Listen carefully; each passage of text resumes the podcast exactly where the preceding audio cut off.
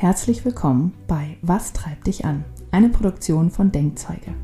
In dieser abgeschlossenen Serie erfährst du alles über die einzelnen Motive aus der inneren Motivanalyse von Denkzeuge. Was treibt dich an? Was hält dich zurück? Wie kannst du deine Energie am besten einsetzen? Wie gestaltest du dein Leben am besten, um dein volles Potenzial zu entfalten? Antworten auf diese Fragen und viele Tipps aus der Praxis gibt dir Michaela Lang von Denkzeuge die die innere Motivanalyse entwickelt hat. Die Fragen stellt Julia Meder von Dreamfinder Coaching und Denkzeuge Partner Coach. Viel Spaß mit deinen Motiven.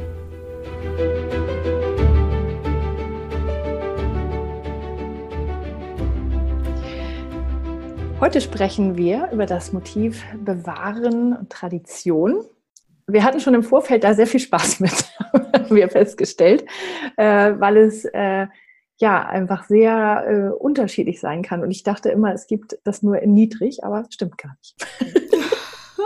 Ja, das liegt daran, dass du mit Menschen zu tun hast, die alle ganz mutig und veränderungsfreudig ins Ausland abwandern, um da mal für ein paar Jahre ähm, zu arbeiten. Das wäre für bewahren Traditionsmenschen mit einem hohen Wert eine Katastrophe. Der Gedanke, äh, sich von seinem ähm, Heimatfleck wegzubewegen über eine längere Zeit. Also für einen Urlaub natürlich, aber ähm, ansonsten ist dann schon die Heimat die Heimat. Und hinter bewahren Traditionen steckt auch genau das, was man hinter der Überschrift vermutet, nämlich man will Dinge bewahren, man hält an Traditionen fest, man trennt sich ungern von Dingen, ähm, oder sammelt auch gerne mal Dinge so, ja, man kann das ja alles mal noch brauchen, ja, also das kann eben bis bei einem Wert von 30, wenn ich das ganz hoch habe, ins Messi-Dasein gehen. Ja, also da steckt ganz mit Sicherheit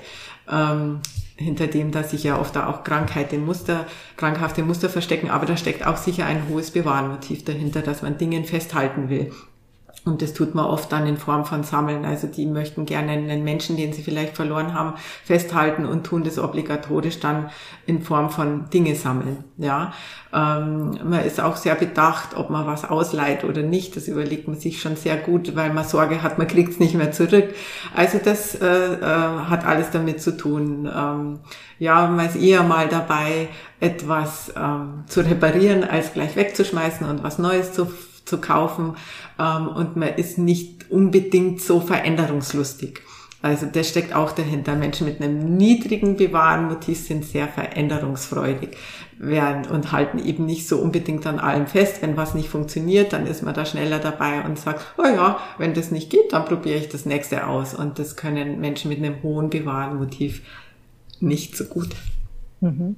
Und Tradition hängt da ja auch noch mit drin. Das heißt, ähm, äh, das sind tatsächlich solche Dinge wie äh, Vereine oder ähm, traditionelle ähm, Familienfeste zum Beispiel. Äh, was spielt denn damit rein beim Wort Tradition? Ja, vieles und da muss man auch wieder aufpassen, dass man nicht gleich in die Kombinationswelt kommt, weil wenn ich jetzt sage, ähm, Familienfeste sind wichtig. Da muss nicht unbedingt Bewahren dahinter stecken, da könnte jetzt auch nur das Familienmotiv dahinter stecken. Aber wenn ich das natürlich in Kombination habe, Hochbewahren, Hochfamilie, dann lege ich auch Wert darauf, dass alle Geburtstage gefeiert werden, dass Weihnachten, dass Ostern gefeiert wird und dass es bitte immer nach dem gleichen Muster gefeiert wird, dass sich das ja nicht verändert. Also wir gehen immer zur Oma und es gibt immer den keine Ahnung, Entenbraten oder Truthahnbraten oder die Würstchen mit Kartoffelsalat, egal.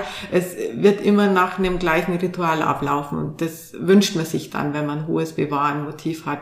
Ähm, da stecken aber noch andere Dinge dahinter, wie du eben schon sagst, sagtest auch, ähm, das äh, Bewahren von Vereinen, aber auch von Traditionen. Also ich komme selber aus Bayern und ähm, da bewahrt man sehr die Trachtenvereine zum Beispiel und die Tracht, die ja eine ganz alte Tradition hat, was ich im Übrigen auch trotzdem ich einen niedrigen Bewahrenwert habe, sehr schön finde, dass das bewahrt und erhalten bleibt. Aber das geht hin bis zu ähm, traditionellen, Jahrtausende alten, zum Beispiel Heilungsmethoden. Ja, also die Chinesen haben, was das angeht, auch ein sehr hohes Bewahren und halten an diesen alten Ritualen fest. Äh, bei uns ist das so eine Mischung. Also manche nehmen das mit und sehr ernst und kommen da wieder drauf zurück und andere verstoßen das total und finden das total doof. Ja. Ähm, jetzt heißt es hier auch wieder nicht, wenn ich niedrig bewahren habe, dass ich mich an gar nichts mehr festhalten will. Das wäre dann wieder nur, wenn ich eine Null habe, sondern äh, wenn ich schon ein paar Pünktchen habe, dann gibt's schon die Dinge, ähm, die, die ich dann bewahre. Also für mich zum Beispiel, ich habe einen sehr niedrigen Bewahrenwert, ähm, deswegen bin ich auch aus Bayern weg, weil das ähm, wäre für mich jetzt wirklich die zweite Hälfte meines Lebens, glaube ich, nicht das gewesen, was ich hätte leben wollen. Aber es gibt trotzdem Dinge, die ich bewahren will. Also ich verbinde gerne äh, zum Beispiel Dinge oder bewahre mir gern Dinge, die tatsächlich über einen ganz langen Zeitraum gut funktionieren oder meinem Harmoniewert entsprechen, Gutes für die Welt tun oder meinem Wissensdurst entsprechen, helfen, in eine neue Richtung sich zu entwickeln. Also dann äh, das Bewährte mit was Innovativen zu verbinden.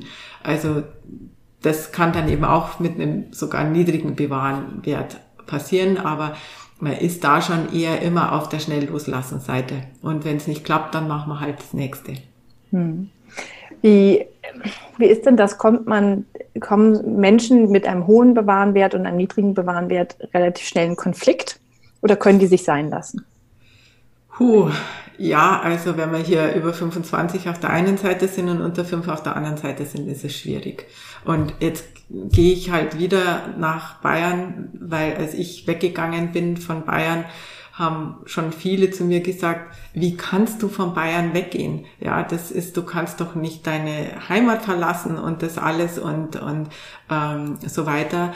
Und für mich war es aber echt nach 47 Jahren einfach an der Zeit, ähm, nachdem die Kinder groß waren und ihre Schule gemacht haben und ich nicht mehr wegen ihnen das bewahren musste, ähm, hat es schon in den Fingern gekribbelt, eigentlich schon die letzten Jahre. Ich habe mich schon drauf gefreut, dass wenn die aus dem Haus gehen, und mir war auch klar, die werden ihr Studium auch nicht in Bayern machen, weil die auch alle niedrigen Bewahrenwert haben. Also wir haben so gar nicht in das Bild von Bayern gepasst.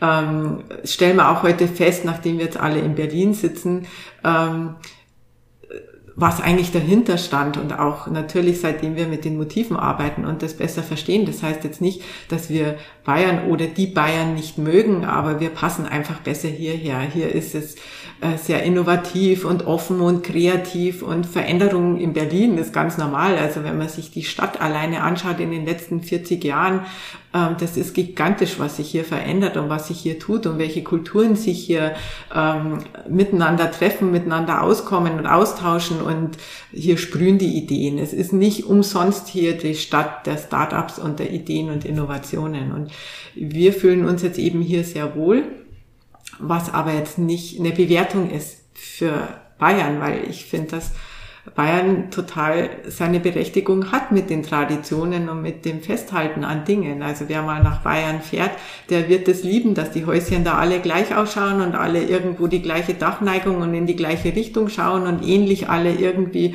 bäuerlich und rustikal ähm, äh, gebaut sind. Das äh, hat schon was, ja. Und ähm, das muss man einfach auch dann wertschätzen und gutheißen. Hm. Ja, ich finde es also von daher spannend, weil ich habe noch nie jemanden im Coaching gehabt, der einen hohen Bewahrenwert hat. Ja, und es ähm, tatsächlich, äh, sagt es ja am Anfang, meine, meine Expats, die halt im Ausland leben, die ich coache ähm, oder gelebt haben, die, die können das gar nicht hoch haben. Also das, mhm. oder sagen wir mal, es würde, ich glaube, es würde die ganz, ganz viel Kraft kosten, dann ins Ausland zu gehen. Ja. Ja, und äh, die würden, glaube ich, wieder schneller zurück als, als äh, ja, als man gucken kann. Ja, und das muss jetzt gar nicht nur unbedingt mit dem Wohnort oder da, wo man herkommt, zu tun haben. Das kann auch mit einer Partnerschaft zum Beispiel sein oder das kann auch in einem Job sein. Das heißt, Menschen mit einem hohen Bewahrenwert, die werden sehr lange an der Partnerschaft, nennen, die werden einfach immer an der Partnerschaft festhalten. Das heißt, äh, jetzt, wenn dann, sage ich mal, die Religionen dann noch dazukommen, ja, die ja das auch noch verstärken dann, äh, ähm, diesen, diesen Bewahrenantrieb, ähm, dann geht man da auch durch den tiefsten Dreck, selbst wenn die Beziehung eigentlich schon lange nicht mehr funktioniert, vielleicht auch gerade deswegen, weil man in unterschiedliche Richtungen äh, da angetrieben ist, äh, die werden trotzdem dran festhalten. Die werden einfach alles tun dafür, um die Dinge zusammenzuhalten, um zu bewahren und um das am Leben zu erhalten. Und da ist es natürlich dann furchtbar, du hattest das ja vorhin in der Frage schon mitgestellt, wenn der andere Partner leichter bereit ist zu gehen. Und da bricht für einen mit einem hohen Bewahrenwert schnell die Welt zusammen. Und das können wir auch übertragen in Jobs. Menschen mit einem niedrigen Bewahrenwert und dann vielleicht noch einem hohen Wissensdurst. Ähm, oder wir hatten auch schon das Bestätigungsmotiv, wenn das ein bisschen niedriger ist, denen macht es einfach nichts, wenn sie gekündigt werden, weil die sagen, ja, das nächste kommt, die Welt steht mir offen, ich weiß, was ich kann, ich werde wieder ein Unternehmen finden und ähm, dann gehe ich halt, ja. Meistens sind die dann sogar dabei, dass sie kündigen, bevor sie gekündigt wurden, ja. Und andere mit einem hohen Bewahrenwert, für die bricht die Welt zusammen, wenn ihr Job gekündigt wird. Also das sind dann da die Unterschiede und das kann sich eben in allen möglichen äh, Dingen bemerkbar machen. Hm. Ich sehe das auch äh, natürlich sehr in der Unternehmenswelt. Also ich arbeite ja viel mit Menschen, die auch in größeren Unternehmen ähm, arbeiten.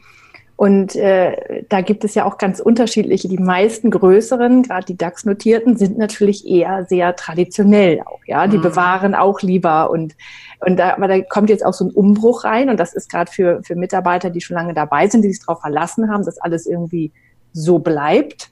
Ja. Für die ist das ganz furchtbar, wenn sie dann auf einmal manchmal nur ähm, ein Stockwerk tiefer ziehen müssen, dann wird schon zum Problem. Ja? ja.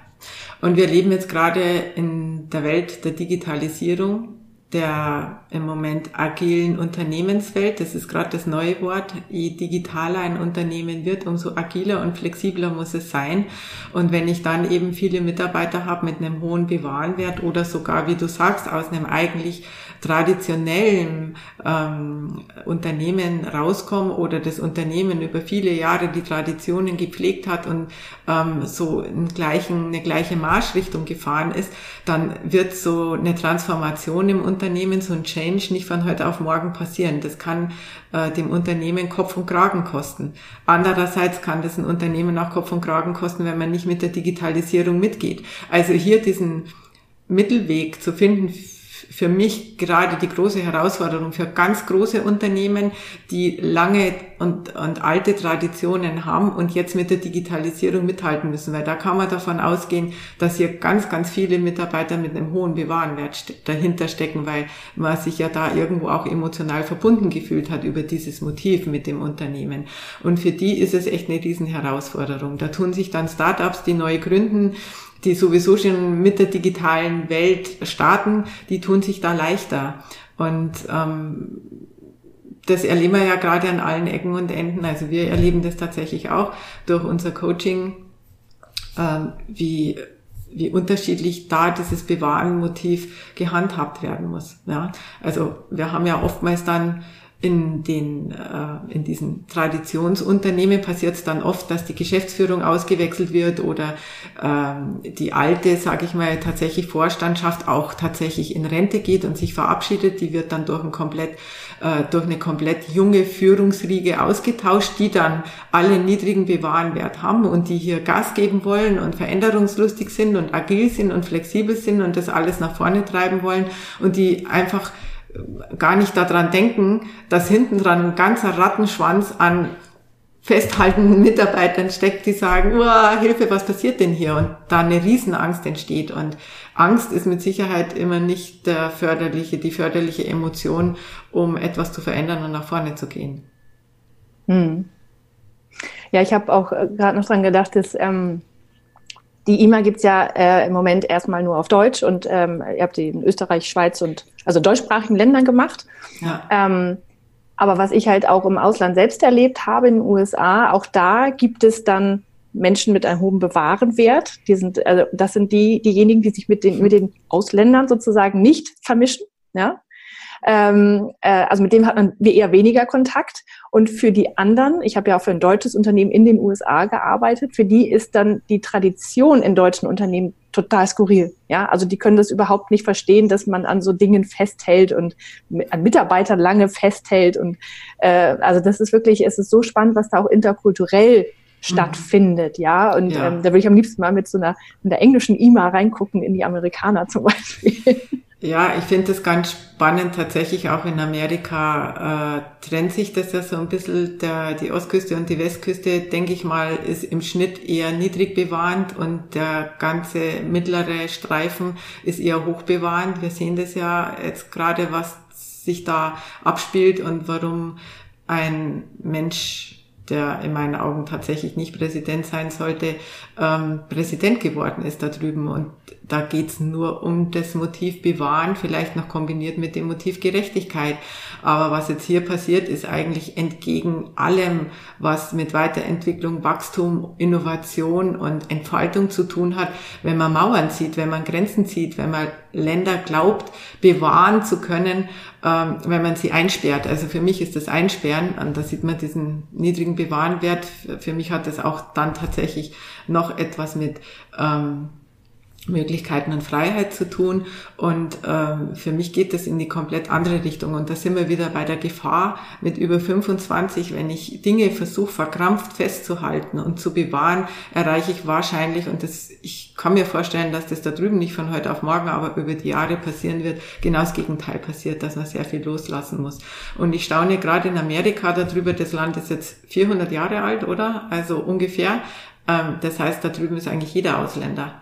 Und äh, dass man dann aber jetzt nach so kurzer Zeit eigentlich, ja, in der sechsten, siebten Generation ähm, gegen Ausländer ist, das finde ich schon sehr spannend. Und dass man äh, sich hier abgrenzen will und seins bewahren will, sein Land bewahren will, weil jeder hat hier eigentlich eine andere Kultur im Background, eigentlich sogar eine niedrig bewahrende Kultur im Background, weil sonst wären die Menschen nicht alle ausgewandert nach Amerika. Die hätten sich sonst alle gar nicht getraut. Also das finde ich ganz spannend, was sich da entwickelt und es entwickelt sich so wie es aussieht, gerade im Moment immer noch weiter in diese bewahren wollen Ecke und nicht wieder in diese, ähm, wir sind auch offen für Veränderung und Veränderung, wie gesagt, geht ja schon ab einem mittleren Wert dann los, wo man auch mal Veränderung zulässt und nicht nur bewahren will. Also da kippt es dann. Ja. Mhm. Ja, ich glaube, für jemand mit einem niedrig Bewahrenwert kann jemand mit einem hohen Bewahrenwert wirklich das, also das Gefühl geben, dass man eingeengt wird und also festgehalten wird. Ich meine, das hat auch wieder was mit Unabhängigkeit zu tun. Und ähm, auf der anderen Seite ist aber natürlich jemand, der, der Bewahren hoch hat, der fühlt sich, also das ist so eine, so eine Ruhe für den im Grunde genommen. Ne? Also das ist so ein, gesetzt sein, angekommen sein, Wurzeln schlagen. Ja, das sind, glaube ich, viele Worte, die damit auch zu tun haben. Ja, Sicherheit und so weiter steckt da dahinter. Ähm, vielleicht auch noch ein kleiner Hinweis. Also im Coaching ist es so, dass ich, wenn ich Menschen mit einem niedrigen Bewahrenwert habe, mir leichter tue im Coaching. Veränderung ist eben leichter möglich. Wir können schneller in eine Richtung gehen, ähm, wo man dann eigentlich hin will, was man stattdessen will, ein Ziel stecken und das erreichen. Ähm, bei Menschen mit einem hohen Bewahrenwert wird es schwieriger. Da höre ich sehr, sehr viele Ja-Abers. Mhm. Also vielleicht da mal hinschauen, wenn man andere Motive hat, die einen eben antreiben, mehr erreichen zu wollen im Leben und ein Bewahren-Motiv dahinter steckt und einen so ein bisschen ausbremst, weil man dann doch Angst vor der Veränderung hat, dann ist äh, das immer ein schönes Motiv, einfach mal hinzuschauen. Sehr schön. Gut, dann haben wir das jetzt ähm, schön abgerundet mit Bewahren und Tradition. Ja, vielen Dank. Ja, ich danke dir.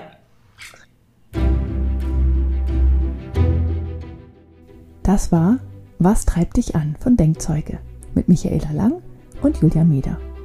Wenn du mehr über deine eigenen Motive erfahren willst und was dich wirklich antreibt, dann schau doch mal vorbei auf www.denkzeuge.com.